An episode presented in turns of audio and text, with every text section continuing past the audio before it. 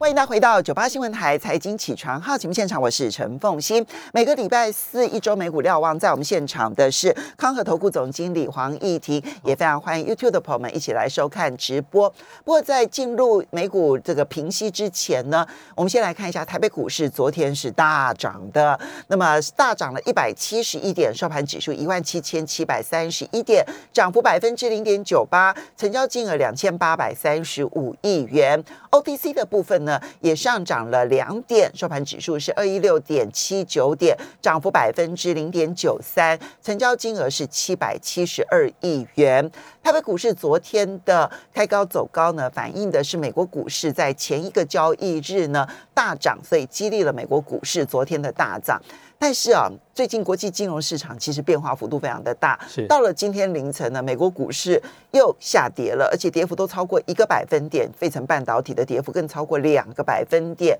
怎么去评估美国股市的情况？是的，那过去这一周来看的话，那除了昨天呃美股大概跌了一个多百分点之外，其实大部分美股都是呃大幅上扬的状况，特别是在上周五。那上周五呃其实。美国的话是所谓的四五日啊，就是它的呃期货选择权啊、期货啊、个股选择权跟个个股期货都是在上周五结算。那在结算之前呃是就是呃因为过去这一个月有很大一段时间都是受到俄乌的冲突的影响哦，那再加上联储会升息在一起，所以其实市场上当时累积了很大的一个空方的一个一一些呃交易量。那在呃上周五的话就很明显看到是一个呃。拉高结算，然后嘎空的一个状况。那所以上周五的话，其实整体的美股的一个成交量是呈现暴增的状态。如果各位去看呃上周每一天的一个呃美股的成交量的话，可可以看到说，在上周几乎是跟上周其他交易日的平均值来看到。激增了超过四成，哦，所以，呃，但在本周来说的话，就很快速的恢复一个比较呃温和的交易状况了。那事实上，呃，从周一到昨天为止的话，美股的成交量是逐步的走低啊，可以看得出来，其实投资人在市场反弹到目前这个水位的时候，是有开始呃稍微又重回比较中性观望的状态。那特别是在过去这几个交易日，其实联准会是越来越鹰派，对，真的。不得不去正视这个议题了。那呃，像呃礼拜一鲍尔其实就有提到说，有必要的话，必须要在某一次啊升息一码以上，而且也许不是一次。哦，那呃除此之外的话，在他呃发布这演说之后，记者也有呃采访他，有提到说，呃五月份是不是会升息两码？有什么状态之下会去影响联准会不升息两码？其实保尔的。反应也非常的直白，就是说没有，no，没有，没有任何能阻挡我。是是是，就是在经济数据允许的条件之下的话，基本上五月份升息，某种程度上两升息两码，哦，两码已经是呃联准会相当程度的共识。那在鲍尔之后，那过去这几个交易日来看的话，呃，不管就原先就非常鹰派的 Brother 哦，或者是说 Master。然后昨天的达里呃达里达里，其实他们都是支持在五月份升息两码。好，那呃假设啊从现在开始到年底之前的这呃剩下的这几次大概六次的联准会利率决策会议，哦有有一到两次甚至更多的几率会升息两码以上的话，事实上到年底之前，美国的利率拉升的速度就非常快。那这对于呃整个金融市场而言的话，当然会是一个很。很沉重的打击啊，或者说就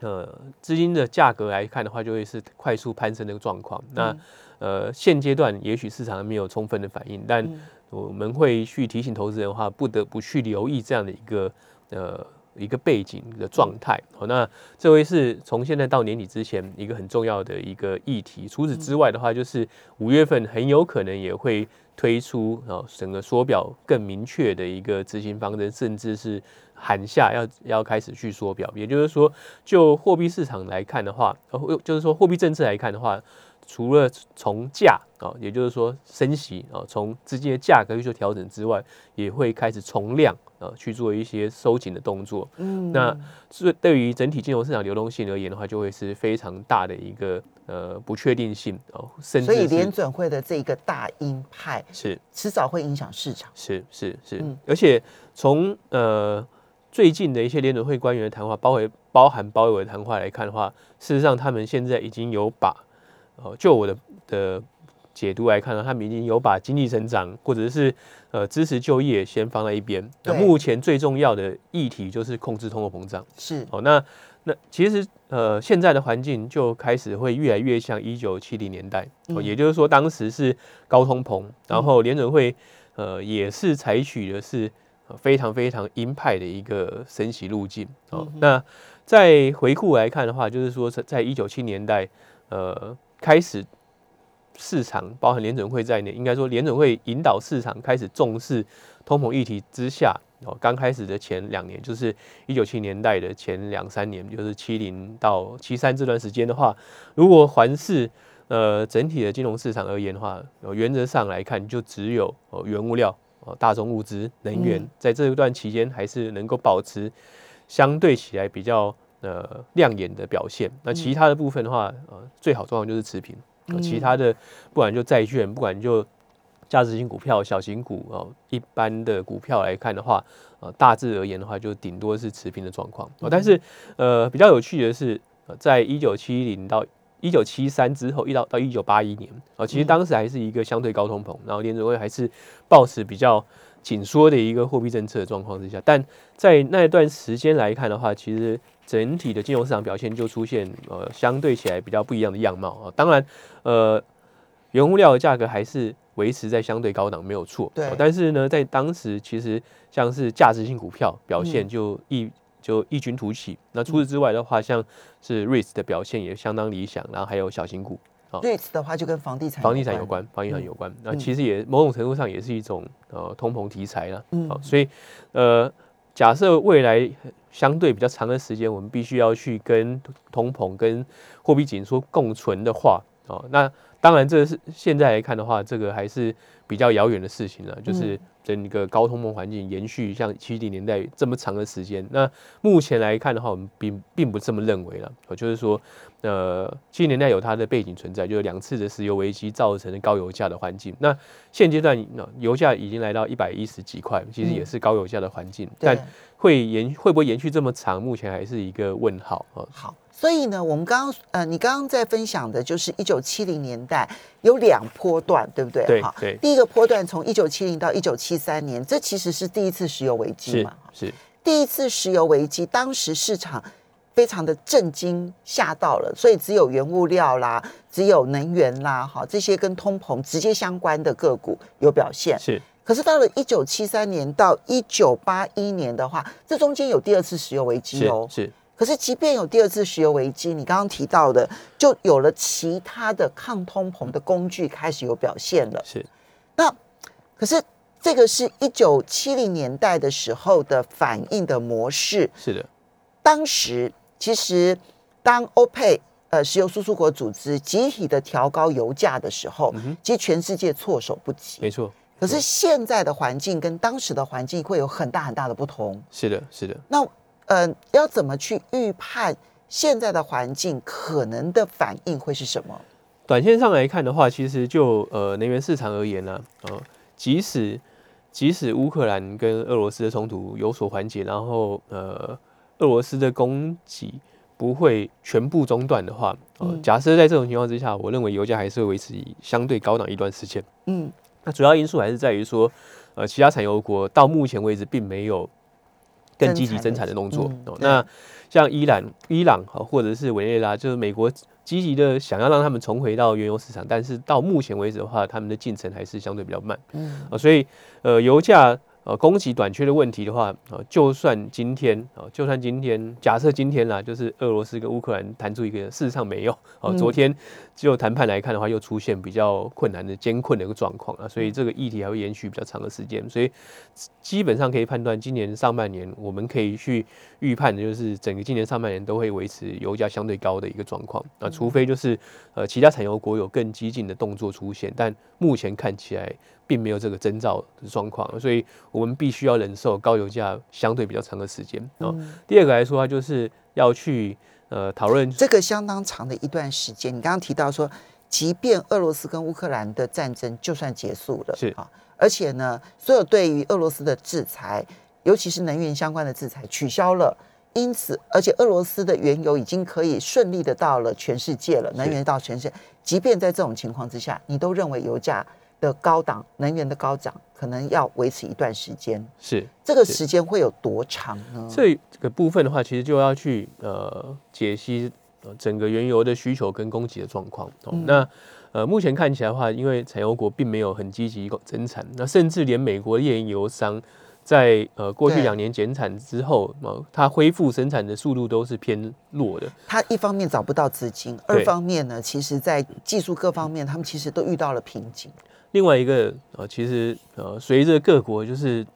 针对节能减碳的议题越来越严重，事实上未来使用石化能源，大家必须要有一个心理准备，就是它不会再回到非常非常便宜的阶段。哦，毕竟。碳税也好，或是相关的一些呃绿色成本，其实也是在垫高当中了。那所以呃，我们也许真的必须要去接受，就是我们会会使用比较贵的能源价格哦。那特别是其他的能呃可接续的能源呃的方案没有很快速的接上的时候，我们必须要再去面对这样一个折冲期。但这都是一个比较长远性、比较结构性的问题。那呃。什么状况之下的话，油价有可能会呃回到比较呃中性水准，例如就是回到六七十块、七八十块这种相对比较大家可以接受水准的话，其实就要看其找其他产油国的动作有没有去增加呃更大的一个产能啊。那所以你不是用时间来看待，是你是用产油国联盟增不增产这件事情，然后来看待它的高油价会维持多久？是是，所以也就是说这个变数就会变得比较大。好，第二个来说的话，就是呃，现在大家在讨论、热烈讨论，或是联准会最关心的，其实就是高通膨的问题。哦，那那我们就必须要去拆解，就是就至少就美国的呃 C P C P I，就是消费者物价指数的构成而言的话。哦，到底有哪些是相对具坚固性，相对哪些相对有弹性？哦，就是当价格上涨之后，你会减少消费。有一些东西是当价格上涨或是利率上涨之后，对于呃消费需求的影响其实并不是这么大的。然后这必须要去做一个拆解。那整体来看的话，呃，事实上相对弹性比较低的，老实讲，在 GDP 组成当中已经高达了七十几个 percent。嗯，那包含了什么？包含像租金。我觉也就是说，对，呃，不管租金便宜或贵，那你就是有住宅的需求。对，那租金的成本其实是相对有降落性。第二个是医疗相关的服务嘛，目前看起来医疗相关服务的呃通膨并不严重，然后但租金的上涨其实是一个相对明显的。第三个呢是教育的成本，哦，教育成本也是相对不具不具弹性，哦，就是相对降落性比较强的。好。我们要稍微休息一下，所以呢，你去拆解这一些可以调整跟不能调整的行消费行为，对于投资是有。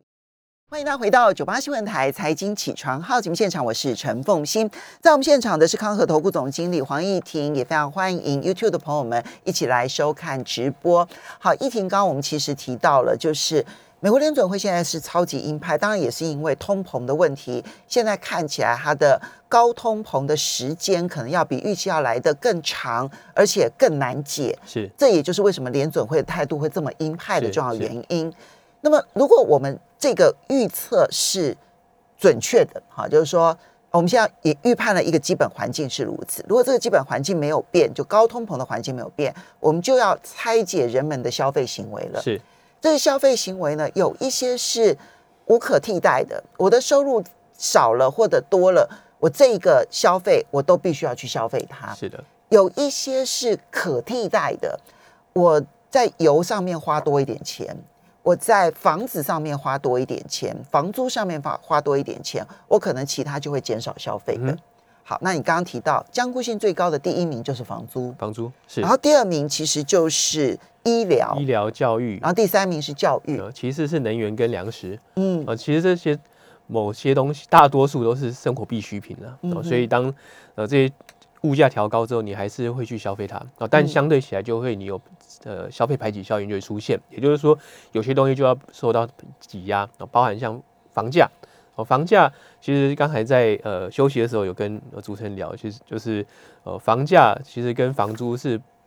两回事，两回事。哦，就是说呃房租其实在呃某种程度上有相当的坚固性，是来自于通常都会有租约。对，在租约到期之前，你不太可能去。改变它的它的一个租金啊。那但房价的话，就是你有可能呃看到势头不对，就是去呃低价抛售。房租只有在一种情况之下会调降，就大衰退的时候。是是是。那另外一个可能会被侵蚀到消费，就是呃新车。嗯，也就是说你降低了呃新车的一个的购买，但是呢，其实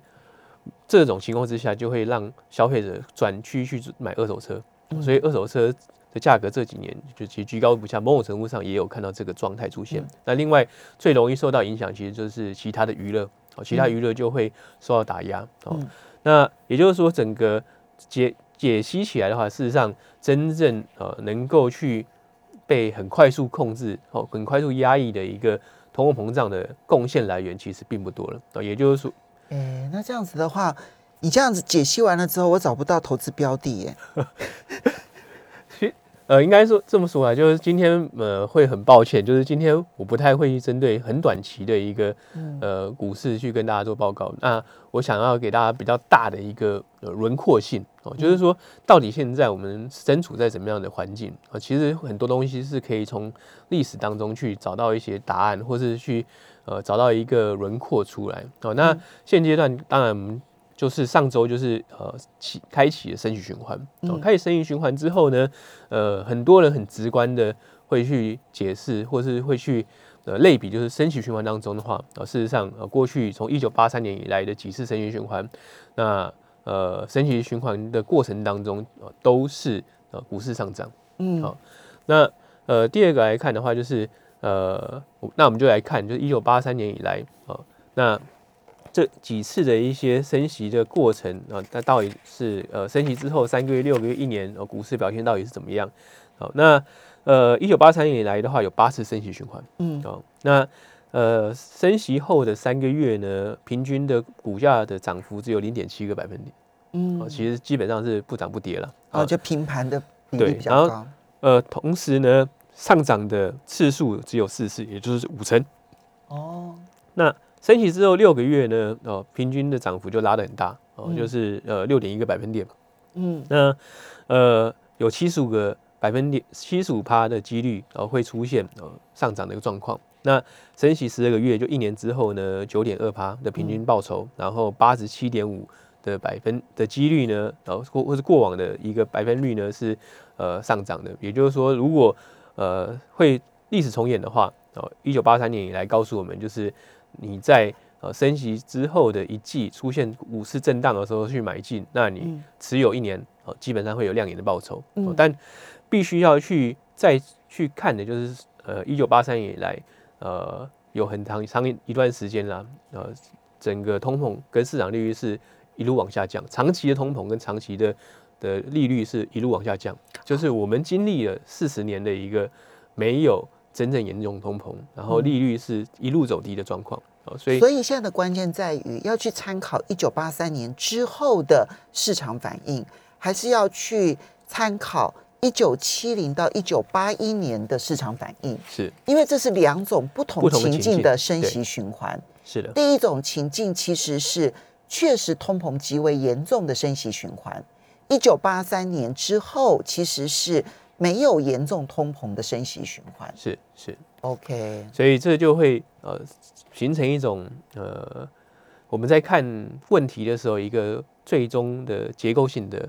呃不一样的变数了，所以必须要去呃放在心上。也就是说，如果未来呃在升息之后，我们还是看到通货膨胀没有很快速的回到联总会设定的目标两个 percent 以上的话，那大概我们可以去预期的联总会会。持续保持相对鹰派的一个升息的路径啊，甚至是在控制货币供给的状况之下，会有更强硬的部分哦。最糟的情况之下，就是联准会会牺牲经济增长，然后去压抑通膨哦。那这个是会是悲最悲观的状况了。那这当然是要去随着时间的呃推演啊，去去预判、去去观察呃，特别是货币政策调整会有它的递延性，也就是说大概。是至少三到六个月之后才会开始逐渐反映在呃实体经济之上。啊，所以今年下半年就会是一个很重要的观察重点，是特别是三四季之后。啊，因为在当时整个货币政策调整之后所造成的经济面的影响才会逐渐的显现出来。所以 Barry，我们可以这样讲，就是现在看起来联准会上个礼拜升息完了之后，市场的解读是不确定因素已经取消了，是，所以市场其实反而是用大涨来回应的。是，然后接着你看到联准会的官员不断的喊话说。可能不止升息一码哦，甚至要升息两码哦。市场的反应也算是平淡，是。但是你要提醒的是，如果通膨的数据降不下来，联准会会更紧缩货币，而这个更紧缩货币可能有时差性，可能有三三个月到半年的时差。是。所以现在市场也许还没有反应，但它真的伤害实体经济的时候。我们必须清楚的报以警觉，因为这个是真的有可能出现的。是，而且呃，假设通膨环境拖得更久，那联储会更加鹰派的话，那这呃，我们看到衰退的可能性又越来越高啊。当然，假设从现况，不管就就业市场，不管就经济数据来看的话，至少可能未来一两季并不会看到有有经济开始转差的一个可能性存在了。但是呃，我会建议投资人把这件事放在心上。好，那因为呢，呃，我这也有做，也有找到一些统一资料，也很有趣，跟大家做分享。就五零年代之后，就是五零年代之后呢，有十一个空头市场。嗯，啊，那那呃，通常造成空头市场就会有几个变数啊，一个是升息的尾声，嗯，哦，第二个呢是呃，值率倒挂，哦，第三个呢是呃，地缘政治冲突，第四个是衰退，哦，就是。在出现空头之后，那呃十二个月之内出现衰退，好哦，好，因为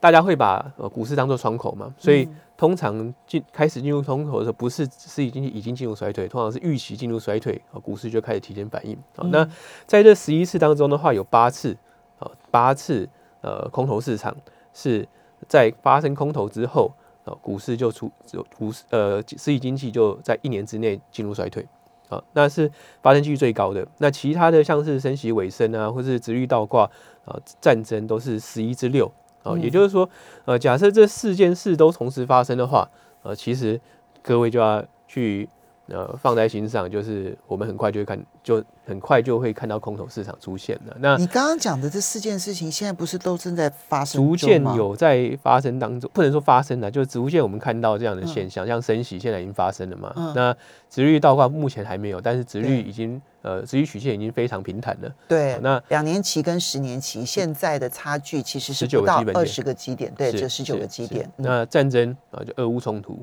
哦，已经已经在在发生当中了嘛。那衰退目前看到还没有看到这个迹象了啊，但必须要去持续观察。哦，那也就是说，当然短线上我们也许会看到一个呃，在呃排挤空头所造成的一个很快速的反弹。那的确如此，但呃在大反弹之后，如果这个反弹哦弹得更高哦，也许投资人必须要去做适度减码的动作哦。那另外来看的话，就是呃，除了大家可能会熟悉去去会去追的一些科技股啊，这一波反弹科技股表现也的确相当的快速哦，因为它今年跌最重嘛，嗯哦，但可能投资人还是要去放一些。相对比较防御的标的在投资组合当中哦，引领未来的可能的震荡所以呃，你今天不去谈短期上面啊，其实它现在出现了整理，甚至于可能会拉高，但是要小心注意长期的风险。是，非常谢谢议题。